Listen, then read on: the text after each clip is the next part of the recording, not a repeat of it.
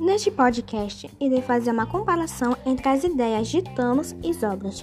Bom, segundo contam os filmes dos Vingadores, a intenção de Thanos era aniquilar metade da população mundial para acabar com o problema da fome, com as guerras e com todo tipo de desigualdade, melhorando consideravelmente a qualidade de vida da população restante.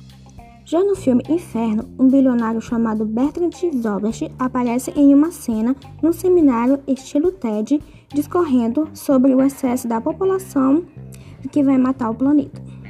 Por baixo dos panos, articular a criação de um vírus capaz de liberar um bom espaço em nosso superlotado planeta, matando 97% da população mundial.